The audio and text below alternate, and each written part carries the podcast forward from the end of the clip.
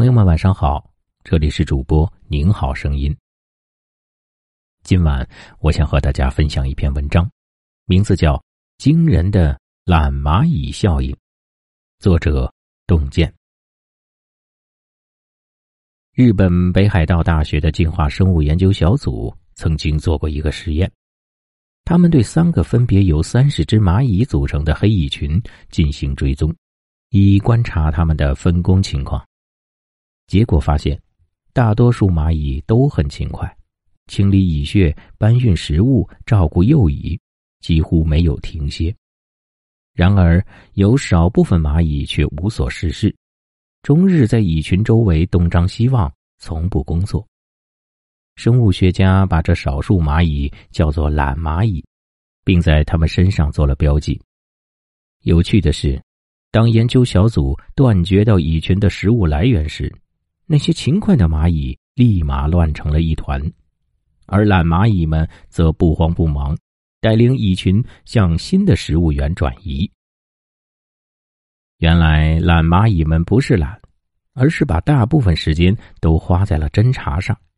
它们看起来游手好闲，但脑子里没有停止过思考，这就是著名的懒蚂蚁效应。前几天。跟一个学长交流，他给我讲了一个故事。刚毕业那年，他和一个同学一起进入了同一家公司实习。为了给老板留下好印象，他每天第一个到公司，最后一个离开。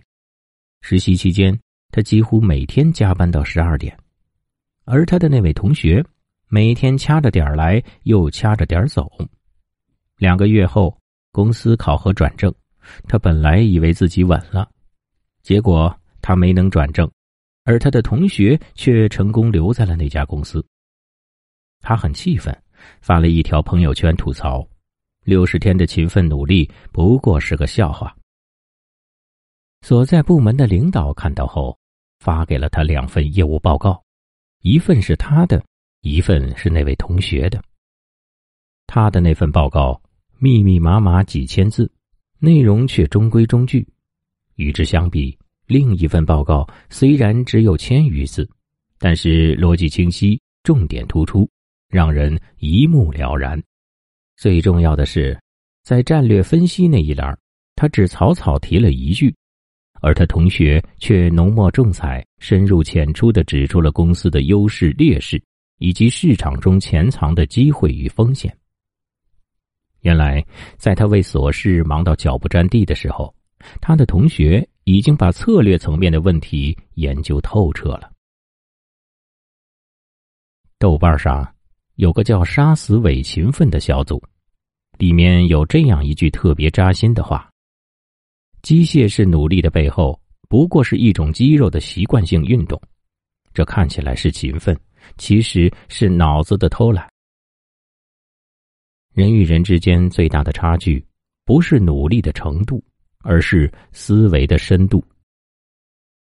没有深度思考，所有勤奋都是白搭。就像我的那位学长，他被自己表面的努力麻痹住了，将勤奋肤浅的理解为每一天工作到十二点以后，而忽略了思维上的精进，直到最后才发现。自己不过是在用战术上的勤奋掩盖战略上的懒惰。之前看《思考力的快慢》，书里有个故事让我印象特别深刻。在加利福尼亚的一个小镇上，住着一个爱好写作的年轻人。他每天笔耕不辍，立志成为一名优秀的小说家。但是他写出来的小说却总是滞销，无人欣赏。他很苦恼。就去教堂问神父：“请您告诉我，为什么我夜以继日的写作，但是作品却没有任何进步呢？”神父没有直接回答，而是反问：“你早上都在做些什么？”他有点不解的说：“我在写小说。”神父又问：“那么上午呢？”他答道：“也在写小说。”神父继续问：“下午呢？”听到这话，年轻人有点不耐烦。我每天除了吃饭睡觉，其余时间都在写小说。那你什么时候在思考呢？看着丝毫不知道自己问题在哪儿的年轻人，神父耐心道：“你所谓的勤奋，不过是重复且长时间的无尽忙碌，并没有什么难的。只要条件具备，大部分人都可以做到。难的是思考，没有思考，你的小说就没有灵魂；没有思考，你的勤奋就没有意义。”是的。将埋头苦写作为唯一的创作手段，不思考总结，凭什么提升呢？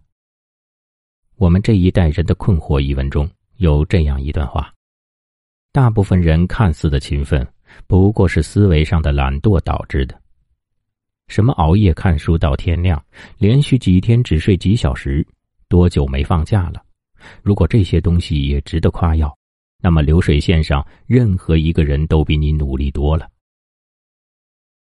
一个囿于杂物而懒于思考的人，注定会陷入平庸的困境。摆脱低质量的勤奋，养成思考的习惯，才是你人生进阶的第一步。麦克阿瑟天才奖获得者塞德希尔莫莱纳森有句名言：“对任何一个组织而言，留一定的余弦都很重要。它不是对资源的浪费。”而是让系统更加高效的运转。同样的，对于个体而言，我们也需要给自己留下一定的余闲时间，来思考、充电、升维自己。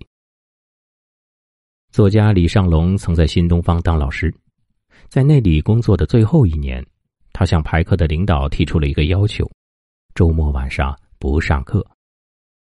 有同事劝他，这样。你一个月少赚四五千块钱呢，他咬了咬牙，但还是说：“别排了吧。”之后每个周末的晚上，在其他同事忙忙碌碌赶去公司上课挣钱的时候，他却待在家里读书、看电影、写读书笔记，思考自己的个人价值和人生方向。